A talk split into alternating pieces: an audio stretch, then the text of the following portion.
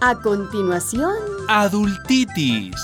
una enfermedad que afecta la mente de las personas adultas. Las personas adultas dicen, Las cosas son como son. pero A ver, Nico, enséñame lo que has dibujado. Mire, maestra, mire estos soles brillando. Pero, Nico, ¿cómo vas a pintar un sol azul y otro verde? Y este, este sol es cuadrado. Pero, maestra, Hay un solo sol, redondo y amarillo. Adultitis, señora maestra. Adultitis. ¿Qué?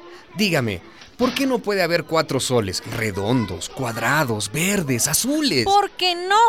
Porque el sol que vemos todos los días es azul, digo amarillo. Deje volar su imaginación, maestra, y deje que vuele la de Nico y la de todos los niños y las niñas. tenemos edades distintas, pero valemos igual.